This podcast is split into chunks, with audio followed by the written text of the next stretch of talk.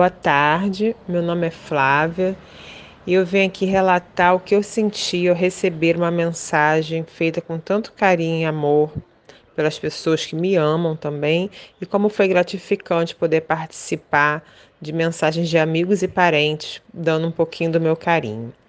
Receber minha mensagem foi algo assim é, muito emocionante e, e surpreendente ao mesmo tempo, porque eu não esperava. E a mensagem veio carregada de emoção, muito carinho, é, com as músicas que eu gosto, mexeu assim com o meu interior, me fez recordar coisas que a gente parece que já tinha perdido há um tempo nas nossas memórias, fez buscar e resgatar em mim coisas boas, gostosas de ter vivido. Foi assim uma experiência única.